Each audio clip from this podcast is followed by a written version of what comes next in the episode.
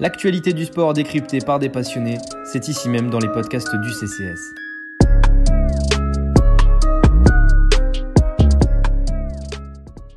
Pourquoi la Serie A est le championnat à regarder cette saison C'est un peu la problématique qu'on avait envie de vous proposer ce soir euh, dans, un nouveau podcast du Café Crème Sport. La Serie A, donc, qui retrouve une bonne attractivité depuis quelques temps maintenant, avec des équipes qui jouent au ballon. On va évidemment y revenir tout au long de ce podcast. On va parler de plusieurs équipes, plusieurs joueurs, etc., et de plusieurs manières euh, de jouer cette saison donc, dans le championnat italien. Pour répondre à cette problématique, j'ai le plaisir tout d'abord d'être avec Guillaume et Victor de la rédaction foot du CCS. Bonjour messieurs, ça va? Salut Clément, ça, va bien? Ça va très bien et vous? C'est un plaisir d'être avec euh, cette fine équipe aujourd'hui. Cette fine équipe, en effet. Alors bon, on a trois, on a trois membres de l'équipe aujourd'hui. On en a un quatrième qui est un guest qu'on a beaucoup de plaisir à voir avec nous ce soir. C'est Johan Crochet qui est journaliste, évidemment maintenant, euh, spécialiste du foot italien chez RMC Sport, ancien rédacteur en chef à Gaulle, ancien rédacteur foot chez Eurosport, qui anime aussi des podcasts donc à prolongation ou à Calcio et Pepe. Bref, un, un CV long comme le bras. Bonjour Johan. Bonjour messieurs et merci pour l'invitation. Merci à, merci à toi de l'avoir accepté. On va décliner cette discussion en deux ou trois temps. Une première sur euh, le retour de l'attractivité de ce championnat de Serie A. On, a trop souvent entendu parler de ce championnat qui ferme le jeu, qui se concentre sur la défense, etc. Aujourd'hui, c'est bel et bien terminé et on va y revenir dans ce podcast. Et on parlera ensuite, dans un deuxième temps, du laboratoire de jeu italien, une, expression qui est allouée à notre cher Victor, que, j'aime plutôt bien. Et après, on, voilà, on, fera, on fera des petites questions prono pour, pour finir cette, cet entretien avec, avec un degré un peu plus sympa. Donc, l'attractivité de la Serie A est retrouvée. On a une course au titre, on a euh, même des équipes qui sont en bas de tableau, des promus qui jouent très bien au foot. On a évidemment deux exemples qui nous viennent en tête, Sassuolo et l'Atalanta, qui ont un jeu qui, dépasse les frontières de la Serie A. Euh, chaque fois qu'il y a un but marqué, on retrouve les actions sur Twitter parce que c'est décortiqué, analysé et on adore voir les buts de ces deux équipes. J'avais envie de commencer avec eux puisque c'est des équipes qui ne trustent pas forcément la première place ces dernières saisons. J'ai regardé un peu le classement de, de, Sassuolo depuis 2016, ça se joue entre la sixième et la onzième place. Est-ce que ces équipes-là, voilà, ça peut aller chercher, euh, ça peut aller chercher le, bah, ça peut, ça peut passer un cap éventuellement cette saison, euh, les gars? Peut-être Victor pour commencer? Ah, Sassuolo a débuté déjà euh, sur un tambour battant, hein, a fait un mmh début de saison fantastique. Euh, si je me trompe pas, euh, là, comme j'avais déjà dit à, à Johanna off, j'ai écouté donc son, son podcast Calcio et PP de, sur le, il faisait un retour sur les 20 équipes à ce moment précis. Donc déjà à ce moment-là, donc on était au début janvier. Sassuolo était occupé la quatrième place, mais là depuis quand même un certain temps, ils sont sur une mauvaise dynamique. Ils ont gagné là lors de la dernière journée après, c'est le problème un peu de ces équipes comme Sassuolo ou, ou l'Atalanta cette saison. Bon, l'Atalanta, je pense que le problème, c'est surtout au fait d'avoir un calendrier très resserré et de, devoir enchaîner avec les matchs de Ligue des Champions, ce qui leur complique grandement la tâche en championnat. pour Sassuolo, on sent un peu bah, le fait que deux Herbie sont en fin de contrat en juin. J'ai l'impression que ça pèse un peu sur le groupe et que on est un peu dans une période de doute. Mais bien sûr que deux Zerbi, Gasperini, eux qui représentent euh, le nouveau football italien, peuvent euh, espérer euh, truster les, les, hautes places de la Serie A, peut-être pas cette saison, mais dans les saisons à venir. S'ils continuent à produire un tel football, il n'y a aucun souci là-dessus. Johan? Alors sur Sassuolo, c'est intéressant, c'est qu'il y a une surperformance évidente en début de championnat, puisqu'ils ont été longtemps deuxième derrière le Milan. Mmh. ce qui était beau mais anormal à la fois, c'est parce qu'il y a d'autres équipes qui avaient eu un peu de mal à, à se mettre en route. En fait, Sassuolo, il y a une vraie difficulté cette saison, c'est qu'ils euh, ont beaucoup de blessés, beaucoup d'absents, et même si l'effectif, au final, est de qualité et a aussi une certaine quantité, une profondeur de banc assez intéressante, le problème, c'est que les joueurs offensifs, ceux qui sont censés faire la différence, ceux qui sont censés te faire passer un cap, ont connu tous euh, de manière individuelle ou même de manière collective, c'est-à-dire tous ensemble. Je rappelle qu'il y a des matchs où euh, où De Zerbi a dû faire sans Caputo, sans Berardi, sans Boga, sans Juricic, donc les quatre ensemble, euh, ce qui forcément te complique énormément la tâche. Et, et, même euh, pour prendre deux cas individuels euh, très importants, c'est Jérémy Boga, le premier, qui a eu le Covid pendant six semaines cet été, qui est revenu, le championnat avait déjà commencé, donc il a eu beaucoup de mal à se mettre en route physiquement. même encore aujourd'hui, il le paye parce qu'il a un peu forcé et derrière Là, il s'est reblessé contre la Spezia euh, ces derniers jours. Euh, et le deuxième, c'est Caputo. Caputo qui a été aussi blessé, absent un mois. C'est un joueur qui ne se blesse pas habituellement. Et là, il était absent plus d'un mois. Donc, quand tes joueurs qui te marquent les buts, qui sont capables de faire des différences individuelles, parce que même si le, le collectif est bon, évidemment, qu'il y a des choses qui sont mises en place par De Zerbi pour faire progresser le jeu, etc. Il y a, des joueurs qui sont euh, essentiels. Ouais, plus forts que le système, en fait, si tu veux. C'est-à-dire que mm. Caputo, c'est le neuf qui va tout transformer en but, et Boga, c'est le mec qui, quand ça ne marche pas de manière collective, va être capable de dribbler deux joueurs, trois joueurs, d'accélérer, de faire une différence individuelle et d'aller marquer ou de, ou de faire la passe ou l'avant-dernière passe. Et en fait, solo est là aujourd'hui dans une logique où euh, tous les joueurs offensifs sont quasiment en méforme. Donc Caputo est en train de revenir. Mais dans le jeu, il y a encore des choses séduisantes. Mais ça suffit plus. En fait, c'est pour ça qu'ils ont du mal à transformer leurs occasions, parfois du mal à s'ancrer. C'est que offensivement, il y, a trop de difficultés à l'heure actuelle pour essayer de, viser plus haut. Et puis, un, dernier élément important, c'est que devant, ça va très vite. Le rythme est très rapide pour toutes les grosses équipes. Et donc, euh, quand tu n'as eu aucune grosse équipe qui se rate au final, et maintenant on met la Talenta dans les grosses équipes, c'est dur de piquer une place en fait.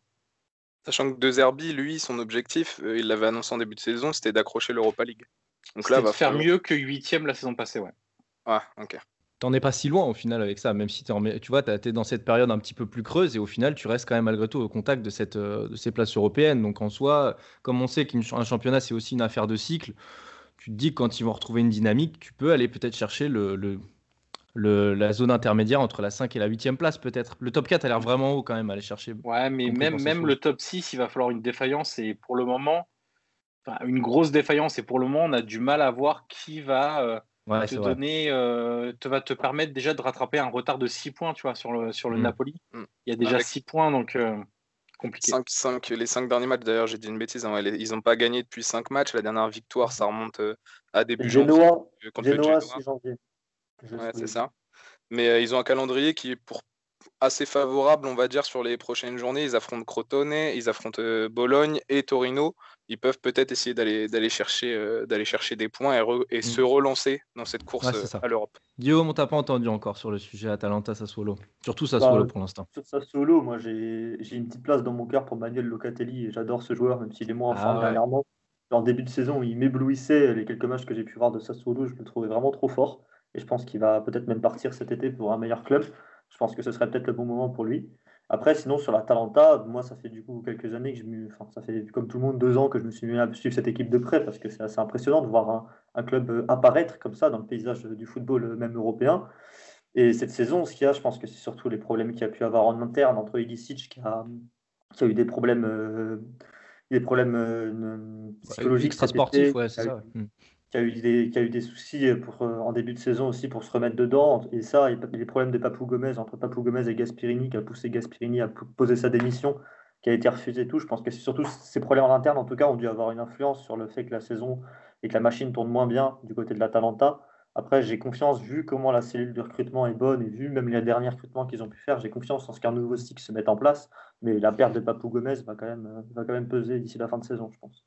On a fait un bon tour sur ces deux équipes qui sont archi séduisantes évidemment depuis quelques années maintenant.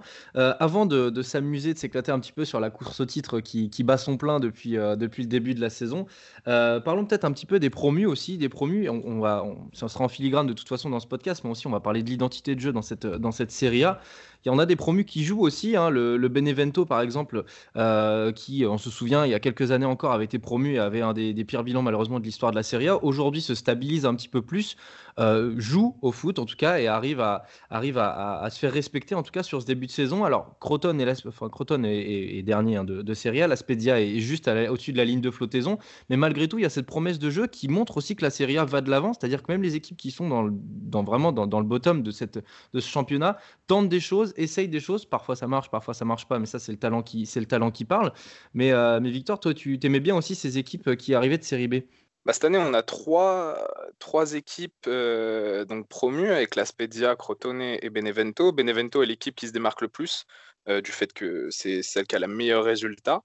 Mmh. Mais ça n'empêche pas que Crotone ou la Spedia proposent du beau jeu. on a en fait cette génération de, une jeune génération, si je peux dire, de, de coachs italiens, comme par exemple peut l'être euh, Pippo Inzaghi euh, du mmh. côté de Benevento, qui euh, va, j'ai lu un excellent article sur le sujet, en fait, essayer de retranscrire un peu ce que ce qu'avait fait Carlo Ancelotti avec le Milan en 2007. Il essaye de retranscrire son expérience de joueur avec son équipe cette année, donc avec un 4 3-2-1 avec euh, donc deux, deux numéros 10, deux attaquants un peu en retrait, une pointe et un milieu de terrain très rigoureux, très, très défensif. Et donc pour laisser beaucoup de liberté à ces deux numéros 10, si je peux faire un parallèle très généreux qu'à Sidorf par exemple, mais c'est vraiment pour essayer de montrer l'idée que peut avoir Inzaghi. Mmh. Et donc c'est vraiment euh, mais ça, c'est une tendance hein, qui, qui, dure depuis 2-3 ans. Donc, le fait que ces promus viennent en Serie A et ne sont pas complexés, tout simplement. Ils viennent pour jouer, ils viennent, ils ne ferment pas la porte, ils essayent de bousculer la, hiérarchie. Quoi.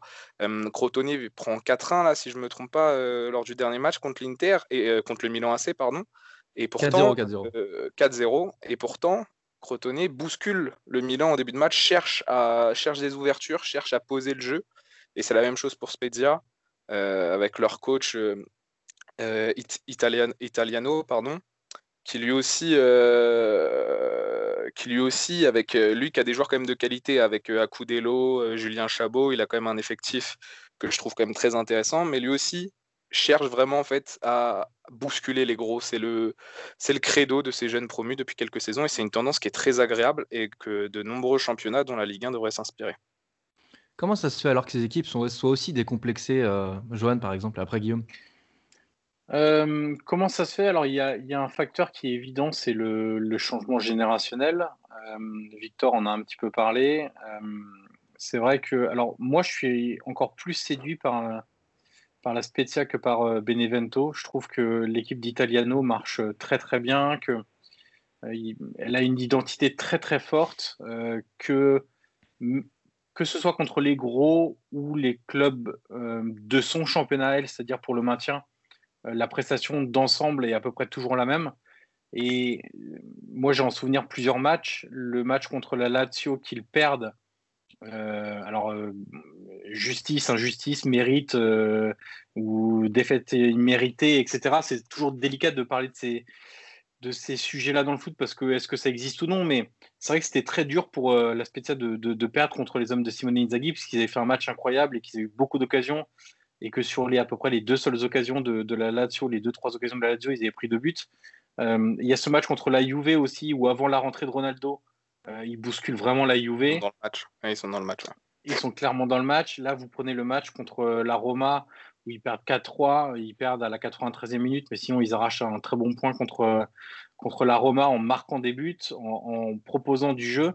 Euh, donc il y a évidemment euh, cette idée du changement générationnel qui a été aussi inspirée par des entraîneurs avant eux qui ont fait ce travail-là. Je parlais d'Aurelio Andreazzoli avant qu'on enregistre avec Victor. Euh, son, son, équipe d'Empoli, qui doit être 2018-2019, si je ne dis pas de bêtises, jouait l'un des plus beaux footballs que j'ai vu de la décennie en Italie. Mais clairement, c'était une très belle équipe avec de très bons joueurs avec des joueurs qui aujourd'hui sont à Sassuolo pour Caputo et, Traoré, euh, qui sont euh, à Naples comme Di Lorenzo, à Milan euh, pour Benasser. Donc, c'est des joueurs que cet entraîneur-là, qui, je le rappelle, était l'ancien adjoint de Luciano Spalletti du temps de la Roma des années 2000. C'était le tacticien de Spalletti. C'était vraiment l'adjoint chargé de tout l'aspect tactique de, la Roma. C'est le, le, positionnement en faux numéro 9 de, Totti. de, Francesco Totti vient de lui, vient de discussion avec Totti entre Totti, Spalletti et Andrea Azzoni. Euh, ensuite, l'année dernière, on a eu Leverani à, à Lecce qui avait sans doute l'effectif le plus faible euh, de, de, la Serie A et qui pour autant a fait des super matchs. Et en fait, on a senti ça même dès le début de la saison. L'année dernière, Lecce prend 4-0, je crois, en ouverture contre l'Inter. Et en fait, on avait tous halluciné en se disant, mais c'est anormal qu'ils prennent 4-0 parce que la prestation d'ensemble, elle était plus que correcte contre l'Inter. Ils avaient eu des occasions, le petit Falco avait eu des occasions, il y a eu des choses très intéressantes. Donc, euh, je pense que ces entraîneurs-là ont vu que c'était possible de bien jouer en Serie A, c'était possible de bien jouer avec de l'ambition, même contre les grosses équipes. Et aujourd'hui, il y a une sorte d'émulation entre, entre entraîneurs, entre clubs promus, entre clubs qui ne veulent pas descendre, qui fait que ceux qui vont rater ce virage-là euh, vont rater pas mal de choses, euh, à la fois sur le coefficient spectacle, euh, le rapport qu'il peut avoir avec les supporters et la construction d'une identité d'un club. Euh, prenez aujourd'hui des équipes comme le Torino, comme, euh, comme le Genoa ou la Samp. c'est des équipes qui, pour moi, sont en train un peu de rater. Alors, le Genoa, ok, avec Ballardini, ça va mieux, mais il faut faire très attention. Moi, je trouve que c'est encore hyper fragile et, je ne suis pas persuadé que, que ça soit durable dans le temps. La Samp avec Ranieri, ok, Ranieri, c'est un, mec qui est génial, tout le monde l'adore, c'est un mec qui est gentil, bien éduqué, qui répond aux journalistes euh, de manière très correcte, qui cherche pas la polémique, etc. Mais son football, c'est un football des années 90-2000. Et aujourd'hui, quand on voit la Samp, on, on s'ennuie de manière très régulière, pour pas dire à chaque fois, parce que c'est pas vrai, mais régulièrement on s'ennuie. Donc, euh, tu as des équipes qui sont en train de prendre le bon virage, tu as des équipes qui prennent un moins bon virage, et tu as aussi, je pense, des clubs qui ont vu que, bah, en fait, euh, là je parle du haut du, classement, les équipes qui vont loin en Coupe d'Europe aujourd'hui, c'est des équipes qui ont une vraie identité de jeu, c'est des équipes qui travaillent sur le long terme, c'est des équipes qui mettent des choses en place, non pas simplement pour gêner et mettre en échec l'adversaire, mais euh, quand ils n'ont pas le ballon, mais pour mettre en échec l'adversaire quand ils ont le ballon. C'est une approche qui est totalement différente. Si vous prenez l'Ajax, Tottenham, le Tottenham de Pochettino, Liverpool, euh, Manchester City, Séville avec Lopetegui, euh, l'Inter de Conte, c'est des équipes qui sont quand même globalement très proactives. Et, je pense que ça fait son chemin, cette idée-là. De toute façon, je pense qu'on ne peut que le voir, en fait. Soit on ferme les yeux, et on se dit, bah non, moi, comme Ranieri, en disant, bah non, moi, je mets mon 4-4-2. Alors, c'est un peu moins vrai ces dernières semaines, mais en gros, début de saison, 4-4-2, deux lignes de 4, euh, voilà, ça bouge pas, etc. Soit on se dit, bah, on regarde ce qui se fait ailleurs. Et je vais vous donner un, un exemple, en fait. Cette semaine sort un épisode avec, euh, de mon podcast Prolongation avec Olivier Dalloglio. Et Dalloglio regarde ce que fait Sassolo. Euh, ah il m'a pas cité, il m'a pas cité Antonio Conte, il m'a pas cité Pirlo, il m'a pas cité, voilà, il m'a cité, il m'a même pas cité Gasperini. De, quand il a parlé un peu des équipes qui regardaient, etc., il m'a notamment cité Sassuolo. Euh, donc ça veut dire que euh, tu as des entraîneurs qui sont curieux aussi aujourd'hui, parce que Dalloglio, c'est pas forcément un entraîneur jeune, je crois qu'il a 50. Il a plus de la cinquantaine, ouais, bien sûr. Ouais, 55 peut-être, ou un truc comme ça. Euh, on ne peut pas dire que ce soit un entraîneur quarantenaire, euh, tout beau, tout propre, qui vient d'arrêter sa carrière. Pour autant, c'est quelqu'un de curieux. Et en fait, je pense que les, les présidents ont intérêt à prendre ce, ce type d'entraîneur, ce profil d'entraîneur-là pour euh, préparer les années à venir. Et ce qui, est, ce qui est intéressant en plus, c'est que par rapport à ce que tu dis, Johan, ce que tu, ce que tu disais aussi en introduction, Victor, ce que je retiens, moi, c'est qu'aujourd'hui, en série, on est dans une promesse de jeu plutôt que dans une promesse de résultat quasiment. En fait quasiment. C'est forcément lié. Disons que, en fait, en Italie, tu n'oublieras jamais le résultat. Ça, c'est évident. C'est une culture dont tu ne peux pas te défaire comme ça aussi facilement. Mais il y a à la fois des présidents qui sont plus patients. Euh, tu as à la fois des entraîneurs qui sont plus curieux, plus ouverts à des méthodes un peu nouvelles et à ce qui se fait aussi ailleurs. Donc, on va dire que l'environnement global, tu as des supporters qui sont peut-être un peu plus patients aussi. Ok. Euh, tu as des modèles qui inspirent. Je, prends l'exemple de, de l'Atalanta, ça inspire beaucoup de monde. Tu as des entraîneurs qui, aujourd'hui, à l'époque, le modèle, c'était le Milan de Sacchi, c'était le Milan d'Ancelotti. Aujourd'hui, même pour des entraîneurs de clubs plus importants, le modèle, c'est ce que fait Gasperini à l'Atalanta. Je vais vous donner une idée, un truc tout simple, mais Fonseca, euh, à la Roma, euh, est passé à une défense à 3, est passé à une équipe beaucoup plus verticale, est passé avec deux joueurs derrière l'attaquant comme l'Atalanta.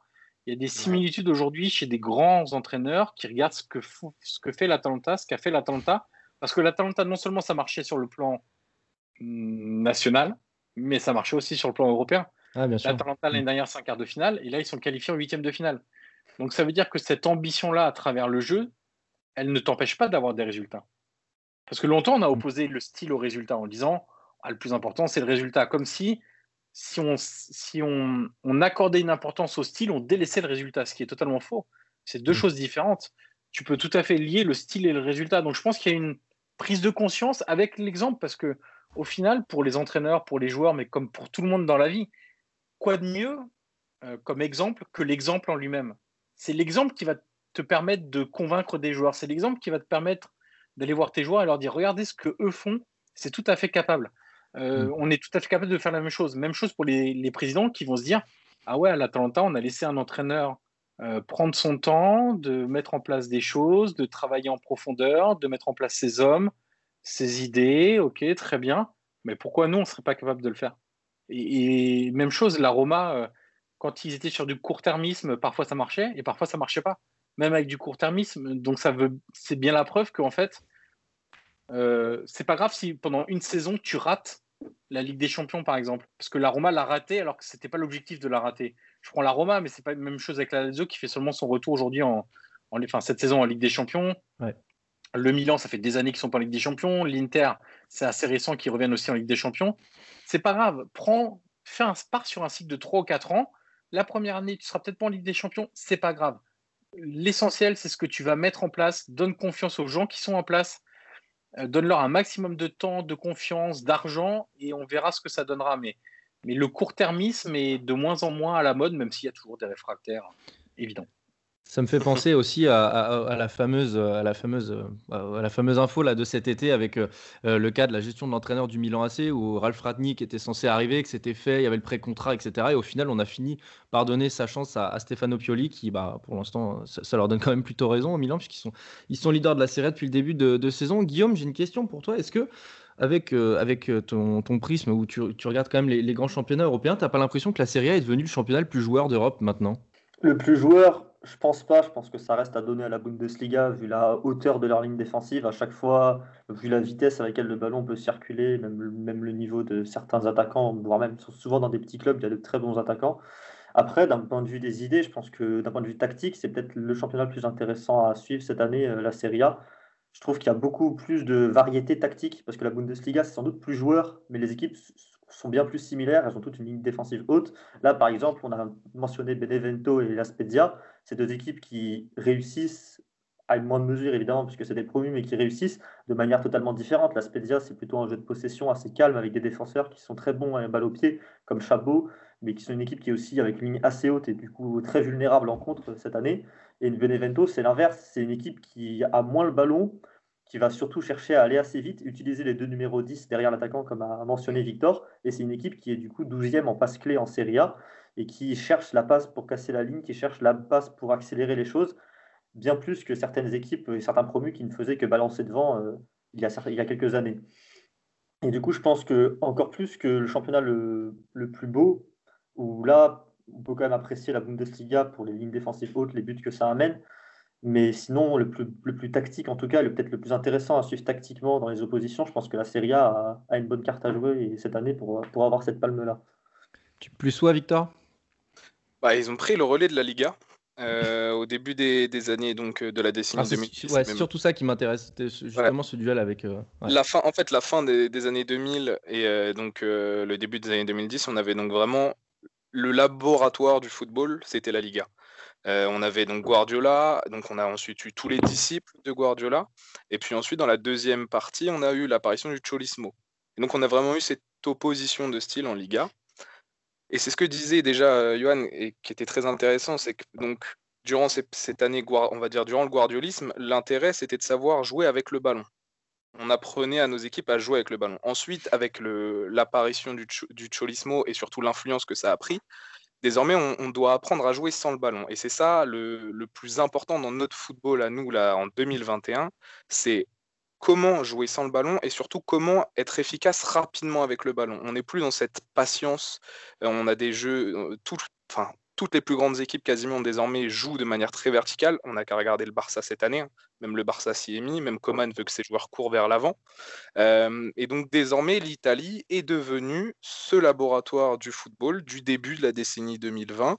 Euh, pour pas, si je dis pas de bêtises, j'ai vu cette information il n'y a pas longtemps. Donc en Serie A, il y a eu plus de 398 formations alignées.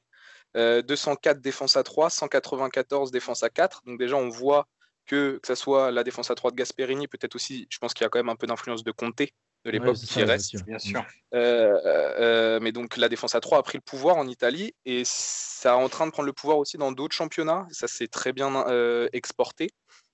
Et donc on retrouve un peu de ce qui se faisait donc en Espagne où tous les, grands clubs ou même certains petits clubs de d'autres championnats venaient picorer les idées. Bah, euh, petit à petit, on est en train de se diriger vers la même chose, mais cette fois-ci en Italie. Et donc, on retrouve ce côté un peu glamour du début des années 2000, justement à, prendre du plaisir à analyser un Sassuolo, Genoa, à tomber devant ta télé et te dire je me ferais vraiment plus un Lazio Spezia que un Saint-Etienne Dijon, enfin, et voilà, l'Italie devient vraiment beaucoup plus intéressante. Mais d'ailleurs, heureusement, c'est un mauvais exemple. Mais voilà. Mais et puis, de toute façon, il y a aussi un truc, c'est que, en fait, quand on parle du travail sans ballon, sans ballon, ça ne veut pas dire être passif et être euh, en mode bus devant la défense. Si vous regardez la Talenta, euh, le mode bus, c'est un peu le cholismo à, l'extrême, en fait, ce qu'a fait l'Atletico pendant des années, même si ça a évolué maintenant. Mais le, côté, euh, j'ai deux lignes de 5 quasiment et j'en bouge pas, euh, ça, c'est le, travail sans ballon à l'extrême. Si vous prenez aujourd'hui des équipes comme l'Atalanta sans ballon, ils sont vachement proactifs. Ils vont chercher les mecs, le, marquage individuel tout terrain, le fait de, d'aller au contact de manière très rapide pour soit gêner les angles de passe, soit les obliger à jouer, à jouer l'adversaire en arrière. C'est évidemment être proactif. La proactivité, c'est pas seulement avec le ballon, c'est un comportement que tu as face aux situations. Et sans ballon, aujourd'hui, tu as des équipes qui sont euh, je ne vais pas dire plus redoutable qu'avec ballon, mais ça fait partie d'un ensemble en fait aujourd'hui. Euh, on n'est plus trop dans des phases où euh, on avait vraiment ça dans les années 80 notamment. Dans les années 80, on avait l'équipe A a le ballon, l'équipe B va devant sa surface et attend. L'équipe B récupère le ballon, elle remonte le terrain pendant que l'équipe A va devant sa surface et attend. En fait, on avait ce schéma. Voilà, on avait un espèce de schéma d'attaque-défense de manière euh, continue en fait. Et aujourd'hui, on n'est plus du tout dans ça. et effectivement, le, c'est aussi Guardiola qui a amené ça, parce que Guardiola, on parle beaucoup de, d'une équipe de possession. Euh, mm. c'est vrai, hein, c'est, lui qui a amené cette possession à, outrance, même parfois. Euh, mais pour autant, c'est aussi lui qui a amené le fait d'être proactif sans ballon.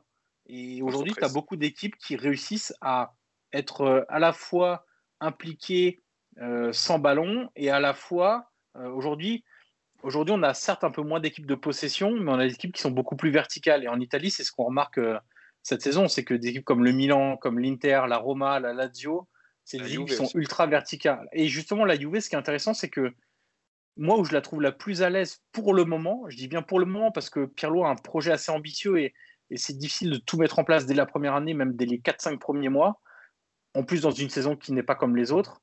Euh, mais pour le moment, là où la Juve est la plus Là, on va parler vraiment d'efficacité, c'est quand elle est en mm. transition rapide. Et, là, vraiment, elle a des joueurs, parce qu'elle a d'excellents passeurs, elle a des joueurs qui vont vite devant, elle a des joueurs qui multiplient les courses, des milieux de terrain qui accompagnent très bien les, situations offensives. Weston McKinney, la projection.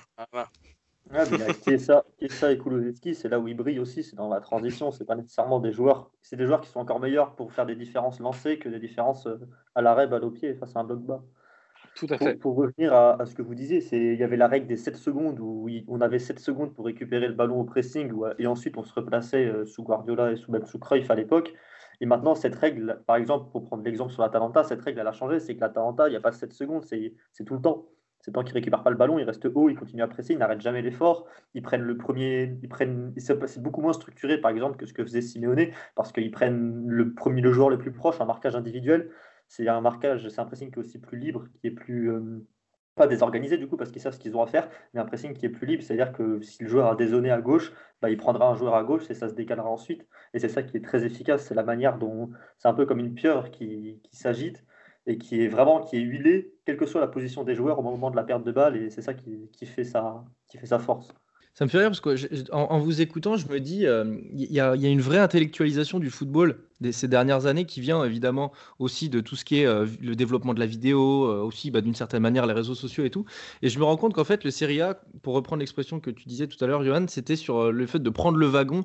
J'ai l'impression que la Serie A et ses entraîneurs et ses joueurs ont, vraiment décidé de passer un cap dans, cette forme de, ouais, c'est ça, d'intellectualisation du foot et de tirer profit de toutes les situations. C'est vraiment ce que je comprends de votre discussion en fait. En fait, moi, je, considère que le football n'a jamais été aussi riche qu'en ce moment, en fait. Euh, pour plein de raisons, parce que tu as des entraîneurs qui sont peut-être plus préparés encore, tu as des entraîneurs qui sont sans doute plus curieux, qu'aujourd'hui, c'est très facile d'accéder à une donnée, à, des, à une banque d'informations, pardon, une banque de données monstrueuse sur le foot pour des entraîneurs, de la vidéo, euh, des, des, thèses quand ils passent leur diplôme, tout ça, c'est accessible hyper rapidement, hyper facilement en quelques clics. et c'est ce que je reviens à Dalloglio, mais parce que je, l'ai fait il y a une semaine. Mm. Dalloglio me disait ça. Il me disait ça n'a jamais été aussi facile d'être curieux aujourd'hui et de prendre le temps nécessaire pour être un peu curieux. Et en fait, je pense qu'on a des entraîneurs qui sont de plus en plus curieux, de plus en plus préparés, mais on a aussi des staffs qui sont de plus en plus euh, euh, importants en nombre, en tout cas. Euh, vous avez aujourd'hui des, des, des, staffs techniques, des staffs médicaux qui sont ultra chargés, comme une équipe de foot, en fait. Et donc, du coup, tu vas vraiment dans les, dans les petits détails. vous avez des sport scientists qui regardent pour la préparation physique au sprint près chaque jour. C'est-à-dire que si on estime qu'il faut qu'un joueur euh, et fait 200 mètres de sprint entre, euh, entre 30 et 35 km/h, il en fera 200 et pas 210.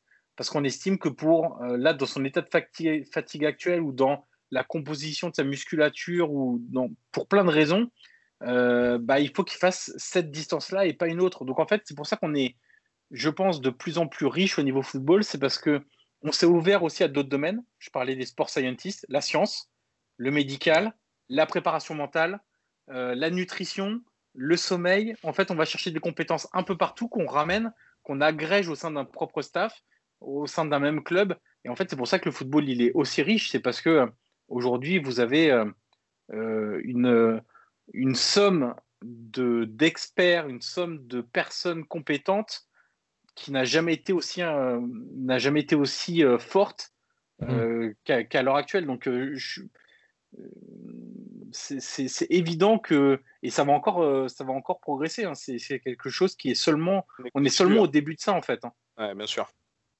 il y a, il y a le euh, recrutement aussi. C'est un aspect que tu n'as pas levé. Il y a le recrutement qui, qui est aussi qui s'est amélioré. Après ça ça va un peu club par club. Il y a des clubs qui qui sont passés plus vite que maintenant pour les analyses de recrutement les analyses de données et tout.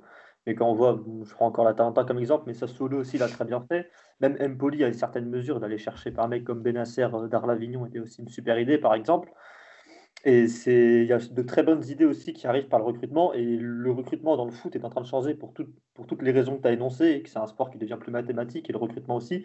Et on sent qu'en Italie, ils sont en train de s'y mettre. Je sais qu'il y a pas mal de la filiale polonaise, la filiale slovène, slovaque, qui a toujours bien marché en Italie et, et très active euh, en ce moment. Il y a pas mal de joueurs qui sont recrutés de là-bas, des Polonais, il y a pas mal aussi de Slovaques qui arrivent de, championnats donc qui sont mineurs et qui ont été beaucoup moins visibles à l'époque et qui maintenant viennent pour des, pour des jolies sommes et viennent faire les, beaux jours de certains clubs de Serie A. Et puis, et puis ça n'a jamais été aussi, euh, c'est un peu une provocation, mais aussi peu cher de bien recruter. Euh, enfin, en tout cas, de mettre en place un système, un système pour te permettre de bien recruter. Je vais plutôt le dire comme ça. Parce que c'est pas, pas, forcément lié aux joueurs, c'est qu'aujourd'hui, la donnée, elle est, euh, je vais pas dire elle est gratuite, mais en fait, euh, elle est accessible hyper facilement. Euh, aujourd'hui, moi, j'ai un abonnement sur Wisecout, qui est une plateforme des recruteurs. moi, j'ai pas fonction aussi élargie que les recruteurs hein, de, de l'AC Milan, de la Roma ou même de Sassuolo. Mais demain, si vous me dites, je veux savoir tel profil en Colombie, en, en une demi-heure et après avoir visionné 200 clips, je suis capable de vous faire un truc. Et, moi, c'est à mon petit niveau, c'est-à-dire que je n'ai pas les, compétences d'un recruteur euh, d'un grand club ou même d'un petit club, peu importe. Donc en fait, aujourd'hui, euh, tu parlais du recrutement, Guillaume, effectivement, ça va dans cette même logique. C'est qu'aujourd'hui, euh, c'est beaucoup plus facile de, bien travailler qu'avant. Et c'est pour ça que aujourd'hui, mal travailler dans le foot, tu n'as pas d'excuse. Mmh. Aujourd'hui, ceux qui travaillent mal dans le foot, qui ne sont pas dans des, dans des projets, dans, de la préparation de ce qui peut arriver, de l'instant T, mais aussi du court, moyen et long terme, tu n'as pas d'excuses aujourd'hui. Ce n'est pas une question de moyens, c'est pas une question. On en revient toujours aux moyens, ouais, on n'a pas le même argent que telle équipe, que tel championnat, etc. C'est une fausse excuse. Même en Italie, des fois, on entend, ouais, si on avait l'argent de la première ligue, tu n'as pas d'excuses. Tu peux aussi bien travailler qu'en première ligue. Ce n'est pas une raison pour, euh, pour mal travailler.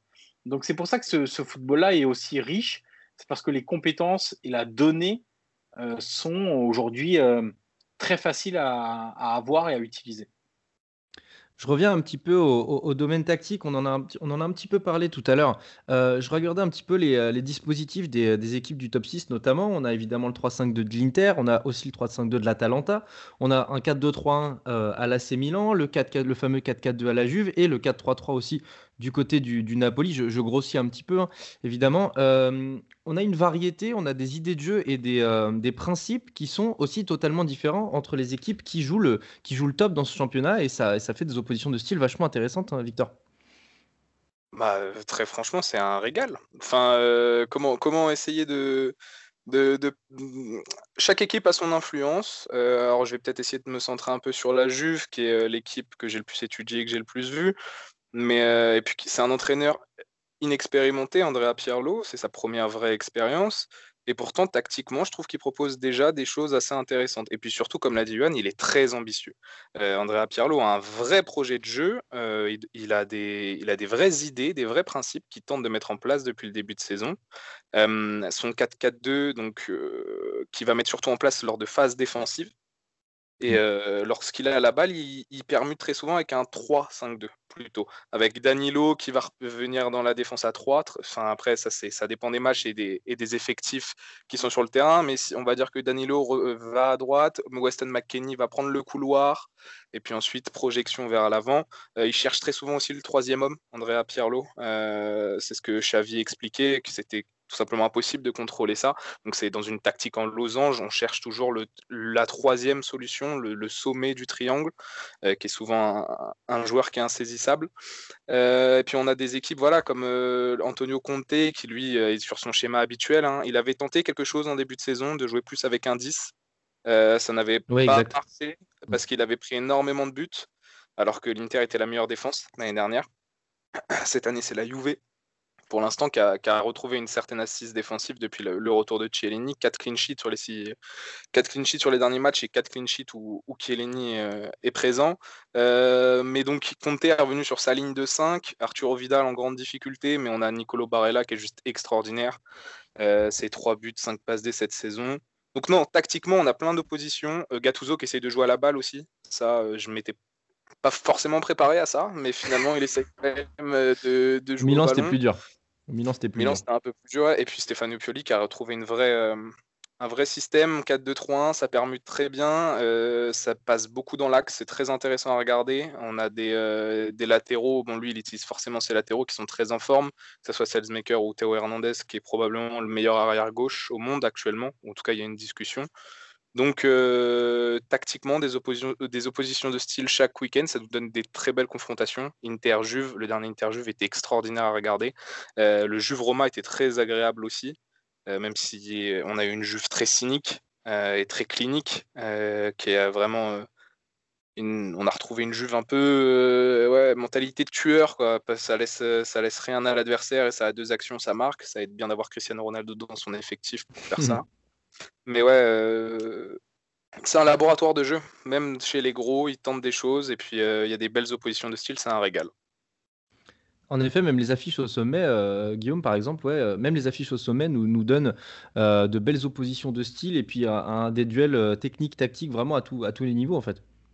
Ouais, moi j'ai le souvenir du 3-3 entre Milan et Roma qui était un match exceptionnel aussi où il y avait Chalanoglu, Zlatan qui avait brillé euh, côté, euh, côté Milan AC. C'était des jeux aussi assez différents. Après, la Roma, je n'ai pas, pas vu énormément cette année pour en parler. Je pas une équipe qui m'attire tant que ça. Mais, euh, mais pour ce qui est du Milan, par exemple, Chalanoglu, il fait une saison exceptionnelle derrière Zlatan en 10, alors qu'on pensait que. Moi, je sais que j'ai plusieurs amis fans du Milan qui pensaient qu'il était un peu. qui préféraient qu'il parte et tout. Et finalement, il fait une ah saison où il brille à nouveau en 10. Et c'est vraiment intéressant son utilisation. Surtout, ce qui est intéressant, c'est que les équipes, elles attaquent aussi différemment. On sait que l'Inter va prendre toute la largeur du terrain parce que Conte aime prendre toute la largeur du terrain. On sait que, que la Lazio aussi euh, aime, bien, aime bien utiliser ses Lazzari et, euh, et à gauche, euh, ce qui est à gauche déjà. Maruzic. Maruzic, merci. Il aime utiliser aussi la largeur du terrain et ses pistons tout en repassant ensuite par l'axe sur Correa. Et, à l'opposition de ça, il y a le Milan AC qui passe beaucoup par Zlatan et Chalanoglu dans l'axe. Il y a la Juve qui passe aussi beaucoup bah, parce qu'ils ont sans doute le, milieu de terrain le plus, le plus complet au monde avec Ramsey, Rabiot, Betancourt. Et je pense que ça aide aussi pour faire passer un peu plus par l'axe, mais tout en, tout en gardant une certaine largeur avec surtout des appels de, de Kulusevski qui est ça qui, font des appels en s'écartant, voire même parfois Cristiano quand il est avec Morata qui fait aussi des appels sur les côtés plutôt que dans l'axe. Et c'est ça que je trouve intéressant, c'est que les équipes attaquent vraiment différemment aussi. Et cette, polyvalence dans les attaques, ça donne du coup des matchs très intéressants, puisque d'un côté, une équipe va attaquer d'une façon, de l'autre côté, elle va attaquer de l'autre dans les chocs entre les gros, et ça donne une belle diversité qui est cool à suivre. Joanne Ouais, je réfléchissais en même temps que vous parliez, et, en fait, on a quand même pas mal d'équipes qui sont à 3 derrière. Euh, parce que la, la UV, ce que disait Victor, c'est que quand elle attaque, elle passe à 3. Euh, au final, vous avez la Roma qui est à 3, vous avez l'Inter qui est à 3, la Lazio qui est à 3, l'Atalanta qui est à 3, l'Elas Vérone qui est à 3. Donc les 9 premiers, vous avez une majorité d'équipes qui jouent à 3 défenseurs axiaux. Et en fait, je pense que c'est aussi dû à cette volonté de d'avoir des joueurs dans l'axe de, de alors c'est pas une question de qualité mais de, concentrer pas mal de force dans l'axe et de libérer les côtés pour provoquer des 1 contre 1 en fait. Parce qu'aujourd'hui, si vous regardez en Italie, les joueurs de couloir, on va parler de piston puisque c'est le terme qui est régulièrement utilisé pour, pour ces joueurs-là. En Italie, vous avez des pistons incroyables. Je pense qu'on a, on a rarement eu une densité aussi folle de joueurs sur les côtés qui sont de, de ah, grosse qualité. Euh, vous avez les meilleurs Ouais, c'est ça. C'est que euh, si on prend la Talenta, c'est Gossen, c'est Attebourg. Si on prend la Roma, il y a Spinazzola qui est, un très bon joueur. Si vous prenez l'AC Milan, vous avez Théo Hernandez. Alors, ce n'est pas un piston, mais il pourrait jouer piston. Théo Hernandez qui a un véritable train sur le, sur le côté gauche. À la Juve, vous avez euh, Quadrado qui est très très bon. Ils ont mis Chiesa à ce poste-là qui lui réussit plutôt pas mal aussi. À la Lazio, tu en as parlé Guillaume, il y a Lazzari et Maruzic qui sont à un niveau vraiment euh, pas loin d'être exceptionnel. Et à l'Inter, vous avez Hakimi. Donc en fait, vous avez une liste de joueurs sur les côtés qui est assez incroyable. Et cette densité dans l'axe te permet aussi ensuite d'aller provoquer des 1 contre 1. Et c'est des joueurs qui ont à la fois une très grosse vitesse d'exécution, une très grosse vitesse physique, une, explosivité sur les premiers mètres. Et c'est aussi des, bons joueurs techniques. Donc euh, euh, j'ai l'impression qu'on est un peu dans ce, dans ce schéma-là en ce moment en Italie d'être fort dans l'axe euh, parce que c'est important et que la culture en Italie, ça a toujours été ça aussi, et, de marcher par paire, par trio euh, dans l'axe euh, pour que pour qu'on ne soit pas déstabilisé. par contre, d'être en capacité de libérer sur les côtés des joueurs qui vont faire la différence. Et même si vous prenez Sassolo qui joue à 4, au final, c'est un peu le même délire avec un beau gars sur le côté gauche qui est souvent isolé et qui peut ensuite dribbler, etc. Donc, tout en sécurisant l'axe avec un, avec une charnière centrale assez, assez balèze, assez imposante, avec un Locatelli qui a un régista euh, de, de, très grande qualité. Donc, euh, c'était une petite réflexion comme ça, parce que quand vous en parliez, j'étais en train de me, faire la, de, me faire la réflexion quand même que dans ces neuf premières équipes, il y a, il y a bien six équipes qui jouent euh, sur un schéma de 3-5-2, 3-4-2-1 ou 3-4-1-2, peu importe. Victor, Guillaume, peut-être? Pour réagir bah, il a, euh, Johan a quasiment tout dit, hein, j'ai pas grand chose euh, à rajouter sur ce sujet. Je fais pas un cadeau là. Mais euh, c'est, il a totalement raison. De toute façon, en ce moment, l'Italie, ils se sont mis au goût du jour. Bon, ils ont mis un peu de temps, mais depuis 3-4 ans, toutes les grandes équipes se sont mis un peu au goût du jour. C'est voilà, des équipes qui sont devenues très dynamiques, euh, qui privilégient quand même des circuits de passe assez courts tout en gardant une certaine verticalité. Et euh, c'est le football d'aujourd'hui. Donc, euh, non. et en plus de ça, ils ont amené cette petite particularité de jouer avec une défense à 3 pour beaucoup de, grandes et bonnes équipes italiennes. Et, ce fait de jouer, d'occuper, Conte le fait extrêmement bien, mais d'occuper toute la largeur avec ses latéraux pour permettre en fait à, par exemple tes deux attaquants de pointe de pouvoir vraiment bien se placer entre les centraux et de vraiment un poison pour la défense c'est une petite marque de fabrique euh, italienne depuis 2-3 ans. Et, non, c'est. Johanna a, tout dit, c'est juste pour compléter. tu parlais, de, tu parlais de dynamisme, Victor, c'est aujourd'hui, tu as des clubs pour qui c'est une donnée très importante dans le recrutement. L'AC Milan, par exemple, le, dynamisme, l'explosivité sur les premiers mètres des joueurs, la capacité à répéter les efforts, c'est une donnée qui est très très importante et, les profils qui sont recrutés, les Raphaël Léao, les Franck Caissier, les euh, Beach, euh, les Alexis Almakers qui, euh, qui fait les glace sans arrêt, Théo Hernandez c'est pareil. Euh, ça découle de ça, c'est qu'ils veulent des équipes très très dynamiques pour clore cette, cette, belle discussion, puisque, puisque le temps passe, euh, je vais forcément vous demander un petit peu euh, de, vous projeter sur la fin de cette saison. On a des équipes qui sont, qui sont au top, les, le retour des deux équipes du Milan à, peut-être à leur meilleur niveau, et ça nous fait évidemment plaisir de voir ça. Rien que pour l'identité de la Serie A, c'est aussi un, un argument d'attractivité très important. Bien sûr. On se tient en très peu de points, évidemment. Vraiment, le Milan AC, par exemple, est dans la position du chassé depuis quasiment le début de la saison. L'Inter s'est fait. je me souvenir que la Juve était à 6 victoires, 6 matchs nuls et qui vraiment, depuis, depuis, depuis ce temps-là, enchaîne les résultats positifs et se replace vraiment dans la course au titre. La S-Rom aussi se, refait très bien. Bah, tout simplement, qui, qui est, en, est en posture, messieurs, pour, bah, pour aller chercher ce, ce titre en Serie A? Guillaume, je te vois sourire. Bah, moi, je vais faire une réponse assez banale. Pour moi, c'est la Juve qui va gagner parce qu'ils ont Cristiano Ronaldo dans leur équipe. Ah. C'est pas, pas, beaucoup plus ça pour moi. J'aimerais beaucoup voir une autre équipe gagner, bien sûr, mais je, je, maintiens que vu la densité, la qualité, la profondeur de l'effectif, ce qu'il y a au milieu de terrain, plus le fait, l'argument de poids d'avoir quand même Cristiano Ronaldo qui est encore dans une forme exceptionnelle dans son équipe, je pense que ça peut suffire. Après, ils partent un petit peu de loin et il faut voir aussi avec les échéances qu'il y a en Ligue des Champions. On sait que l'Inter n'en a pas de Ligue des Champions cette année, ni le Milan AC. Donc attention à ça. Mais sinon, je pense que, je pense que ça reste la jugement favori. Ah, Victor. Ah, ah, juste pour, juste euh, pendant votre réflexion, j'ai l'impression depuis quelques semaines qu'on est, euh, par exemple, avec le Milan AC, dans la réflexion du quand est-ce qu'ils vont craquer plutôt que, euh, vous savez, cette espèce de réflexion un petit peu inversée de la psychologie, de la psychologie inversée, pardon, de dire quand Milan va craquer plutôt que de dire le Milan, quand même, l'année dernière, ils, font, ils font un run super qui les remet bien pour, pour, pour la C3, mais euh, vraiment, j'ai l'impression que les gens, encore dans l'imaginaire public, on a du mal à voir le Milan AC champion en fin de saison. Non? C'est vrai parce qu'en fait, ils n'étaient pas programmés pour ça. En fait, ça reste une surprise malgré tout. Il y a évidemment le, ce qui s'est passé après le confinement et personne ne peut le, le négliger, le nier, peu importe. C'est que l'équipe de Pioli a fait une deuxième partie de saison. une saison post-confinement exceptionnelle et que tout le monde se disait bon bah c'est bien beau, c'était la sortie du confinement, ils ont mieux géré le confinement que les autres, euh, mais bon cette année on va voir un peu ce qu'ils vont faire etc. Et en fait ils sont un peu sur, ils sont carrément même sur le même rythme, donc euh, c'est pour ça qu'aujourd'hui on se dit est-ce qu'ils peuvent tenir plutôt que ou quand est-ce qu'ils vont craquer plutôt qu'ils sont favoris pour le titre? Moi je reste sur mon impression générale qui est que depuis l'élimination de l'Inter en fait pour moi sont obligés L'Inter doit gagner. C'est ce que c'est mon, mon expression. C'est pas une option, c'est une obligation. C'est que après un échec aussi important avec une avec la manière, parce qu'on dit souvent la victoire avec la manière, mais là c'est l'élimination avec la manière aussi mm. qui n'allait pas. Euh, et, pour eux, c'est une vraie obligation de. Alors, Conte dit que non, que la Juve, ils sont loin encore de, de plein de choses à la Juve, et il a raison sur, sur certains points, mais euh, L'Inter doit gagner et je n'écartais pas la Juve quand elle n'était pas forcément très bien. Euh, donc je ne vais pas l'écarter aujourd'hui. Il y a ce que Guillaume a dit, un facteur qu'il faudra analyser et pour lequel pour le moment on n'a pas de, de prise, on n'a pas de prise sur cet élément, c'est ce qui va se passer en Ligue des Champions.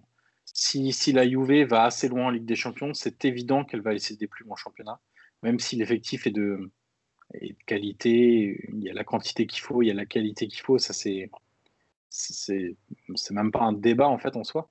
Mais tu vas forcément laisser des plumes. Euh, on verra ce que fera Milan en Europa League. Milan en Europa League, c'est un vrai objectif aussi parce que l'ADN du Milan, c'est la Coupe d'Europe. Et euh, il y a eu des, des situations il y a 3-4 ans où euh, en Europa League, on a un peu trop négligé la compétition.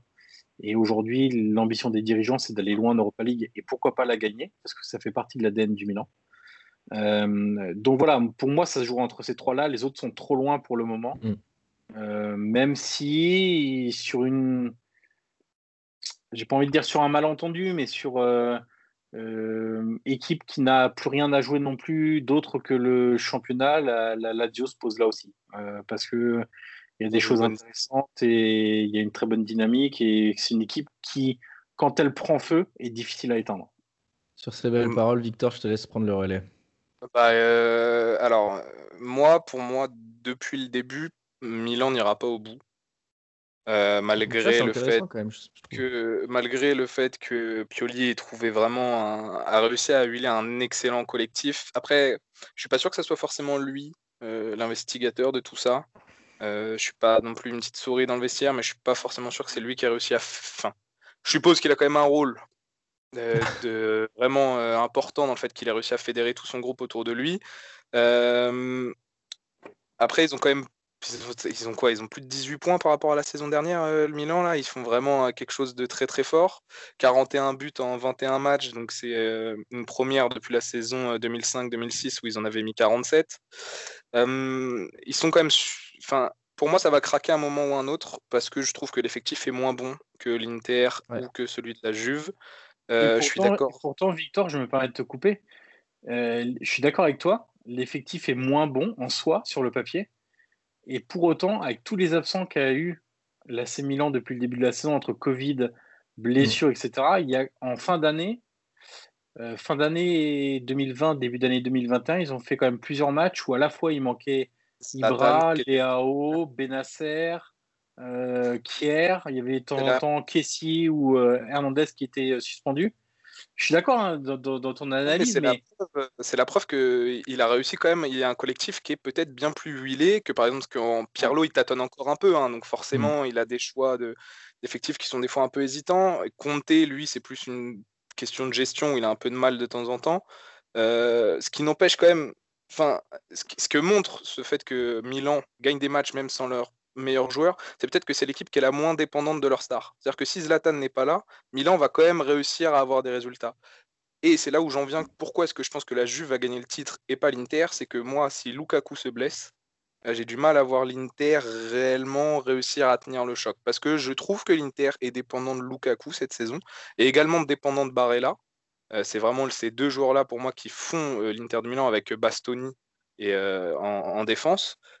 Mais je pense que si la Juve perd CR7, ils ont quand même des options. Ça reste de leur faire beaucoup de mal, mais ils ont quand même des options. Milan, s'ils perdent Ibra, ils peuvent continuer sur leur bonne dynamique, mais je vois quand même à un moment, je pense que ça va s'essouffler, et je vois la Juve froide, tueuse comme elle est, opportuniste, saisir sa chance à un moment ou un autre, mais ça va dépendre aussi du parcours en Ligue des Champions. On va se régaler. On va se régaler la Serie A. Clément, tu nous as demandé, mais nous, euh, si on te demande. Ah, ah, bah, alors, attends, il va falloir que je mette un minimum d'objectivité là-dedans. parce, que, parce que moi, si j'ai un club à donner, c'est évidemment le Milan AC. Ceci dit, je vous rejoins assez sur l'idée quand même que les, week-ends se, multiplient, s'accumulent euh, et, et, le Milan tient. Mais j'arrive pas à m'empêcher de, penser que parfois il y a un peu de colmatage euh, pour éviter que, que, que la dynamique s'essouffle un peu. Donc, euh, j'ai envie de, j'ai envie de, j'ai envie de pour, pour, toutes les données qu'on a, qu'on a citées, que vous avez évoquées, j'ai quand même envie de me dire que l'Inter, enfin, je veux dire, y a, ils n'ont ils ont pas le choix. Il y a quand même des forces à tous les étages et je pense en fait que ça peut tellement exploser l'année prochaine si ça marche pas cette année que en fait il va y avoir un espèce de consensus de se dire bon les gars, euh, maintenant on n'a pas le choix, il faut vraiment faire les choses, même si l'équipe est dépendante de son axe, euh, comme tu le disais euh, Victor, qui a vraiment un joueur par ligne qui est, bah, qui est, merveilleux. Hein. Il suffit de, voir les compiles et les matchs de Barella pour se rendre compte. Je me dis que, que l'Inter est un, est un chasseur trop, trop affamé trop, euh, trop attiré par le sang en fait pour, euh, pour lâcher prise. Et je pense que vu que le Milan est, est, euh, est, à la tête de la Serie A depuis très longtemps maintenant, si l'Inter arrive à, à, récupérer cette première place, même temporairement, elle n'arrivera pas à la lâcher. Parce que ça fait trop longtemps qu'elle la cherche, cette première place. Donc j'ai l'impression, même si c'est voilà, c'est très je suis, là, je suis quasiment dans le romantisme et dans le, et dans le côté état d'esprit et tout, mais je pense vraiment que l'Inter est capable d'aller au bout et, euh, et, et, a trop faim en fait de ça. Et en plus, Conte quand même à la culture de la gagne quand même, qu'on se le dise. Il a quand même plusieurs années à, la Juve, même si, euh, oui, vas-y, euh, John. Non, non, j'allais dire en plus, là, on enregistre juste avant la demi-finale retour. Ouais, Inter. Juve alors, je, ne sais pas quand vous sortez le podcast, mais il se peut que quand ça sort, que l'Inter n'a plus que le championnat. Ah, c'est vrai. Elle joue à la Juve en plus, non? Je crois. Ouais, là, le match retour, il est à la Juve. Où je ouais, ils ont perdu 2 Turin, ouais, ils ont perdu l'aller. Ouais. Ouais, ça se peut. Non, mais c'est pour ça que l'Inter. Donc là, tu pars sur un schéma, tu pars sur un schéma, un match par semaine pendant 3 mois et demi. Ouais. oui, bah, pour la fraîcheur physique, c'est pas mal, disons. Pour la fraîcheur physique, c'est pas mal. Non, je, on voilà. sait que Conte, il a quand même besoin de Enfin, c'est une machine, Comté. Il faut que ça, il faut que ça roule et un match par semaine. Je suis pas sûr que ça soit forcément l'entraîneur pour qui c'est le plus bénéfique. Je sais pas si tu vois. Euh, moi, j'ai quand même cette sensation que Comté, faut que ça se, il faut que ça joue, ça joue, ça joue, ça joue. Enfin, il est en mmh. perpétuel dans, dans l'effort. Après, oui. Ouais, mais c'est un jeu assez énergivore pour le coup. Donc, euh, quand un match par semaine, ça. aussi. Ouais, exactement, Guillaume. Là il, peut ne pas faire tourner. Et ça, je pense qu'il en est très content pour le coup. Mais bah, alors, va falloir qu'il gère. Alors, il va falloir qu'il gère son vestiaire, ce qu'il a déjà eu un peu de mal dans le passé. Donc là, il va vraiment falloir qu'il gère les égaux. On va voir comment est-ce qu'il se débrouille tu peux rentrer dans une opération commando. Là, tu te dis, bon, les gars, on a 4 mois pour finir le travail. Euh, le Milan a forcément. Enfin, je pense que tu as des arguments quand même pour mobiliser tes joueurs sur, le, sur la durée. Tu sais, même si euh, tout le monde ne s'aime pas dans un club, même si, tout, même si Conte euh, est, très. Et, ce qu'il est, tu, peux quand même. J'arrive, je, crois vraiment à la mission Inter Milan. Après, est-ce que ça marchera ou pas Évidemment, ça c'est le seul, le temps sera, sera décisionnaire, mais voilà, moi j'y crois en tout cas à cette, Inter Milan. J'espère juste que voilà, l'AC Milan ne s'effondrera pas pour euh, et réussira quand même à accrocher la, la, aller la 2 ou, ou, la troisième place. Mais euh, aujourd'hui, c'est vrai que je crois plus au, au Milan troisième qu'au Milan premier. Euh, la densité de l'effectif et tout ça me, me dit que peut-être à un moment donné ça va se rattraper. Peut-être qu'ils ont le moins bon coach des trois aussi. Enfin bref, c'est ça c'est des questions aussi qu'on peut qu'on peut évoquer. Pirlo, ça. ça faudra voir hein d'Andrea Pirlo. Hein. Oui, bah, bien sûr, mais bien sûr, tout à fait. Mais comme tu disais, comme c'est un process que, que lance Pirlo à la Juve, peut-être que voilà, les joueurs vont encore mieux se trouver au fil du temps et trouver, euh, trouver peut-être euh, peut-être que peut-être que Pirlo va aussi faire des ajustements, etc. Enfin bref, moi je pense que ce sera l'Inter qui sera champion. S'il décide de, mettre Bonucci sur le banc, il a peut-être sur le banc. Ça peut le faire. S'il y arrive, euh, ça peut le faire. Ou de le renvoyer au Milan d'ailleurs. non, ça va. Merci. c'est sympa, mais merci. On a, déjà tenté le coup. Euh, merci en tout cas, Victor et Guillaume, pour cette, pour cette belle discussion sur le foot italien. Et merci évidemment à Yann Crochet pour, cette, pour cet entretien avec nous. Une discussion, une discussion passionnée que j'ai pris beaucoup de plaisir à animer. Donc, euh, ben, belle saison, belle fin de saison, en tout cas, que ce soit à prolongation, à Calcio EPP et puis à, et puis à RMC puisque euh, le foot italien ne s'arrête jamais. ouais, bah merci pour l'invitation. J'ai pris autant de, de, plaisir que vous. Vous savez que dès qu'il s'agit de, de parler de foot italien. Euh, je suis assez bavard, vous, avez pu vous en rendre compte, et, je m'en excuse si je l'ai été un peu trop d'ailleurs. Ah non, pas du tout. Ça a été un plaisir. C'était un plaisir, un immense plaisir, Johan, et puis euh, à bientôt peut-être. Merci beaucoup. Avec plaisir.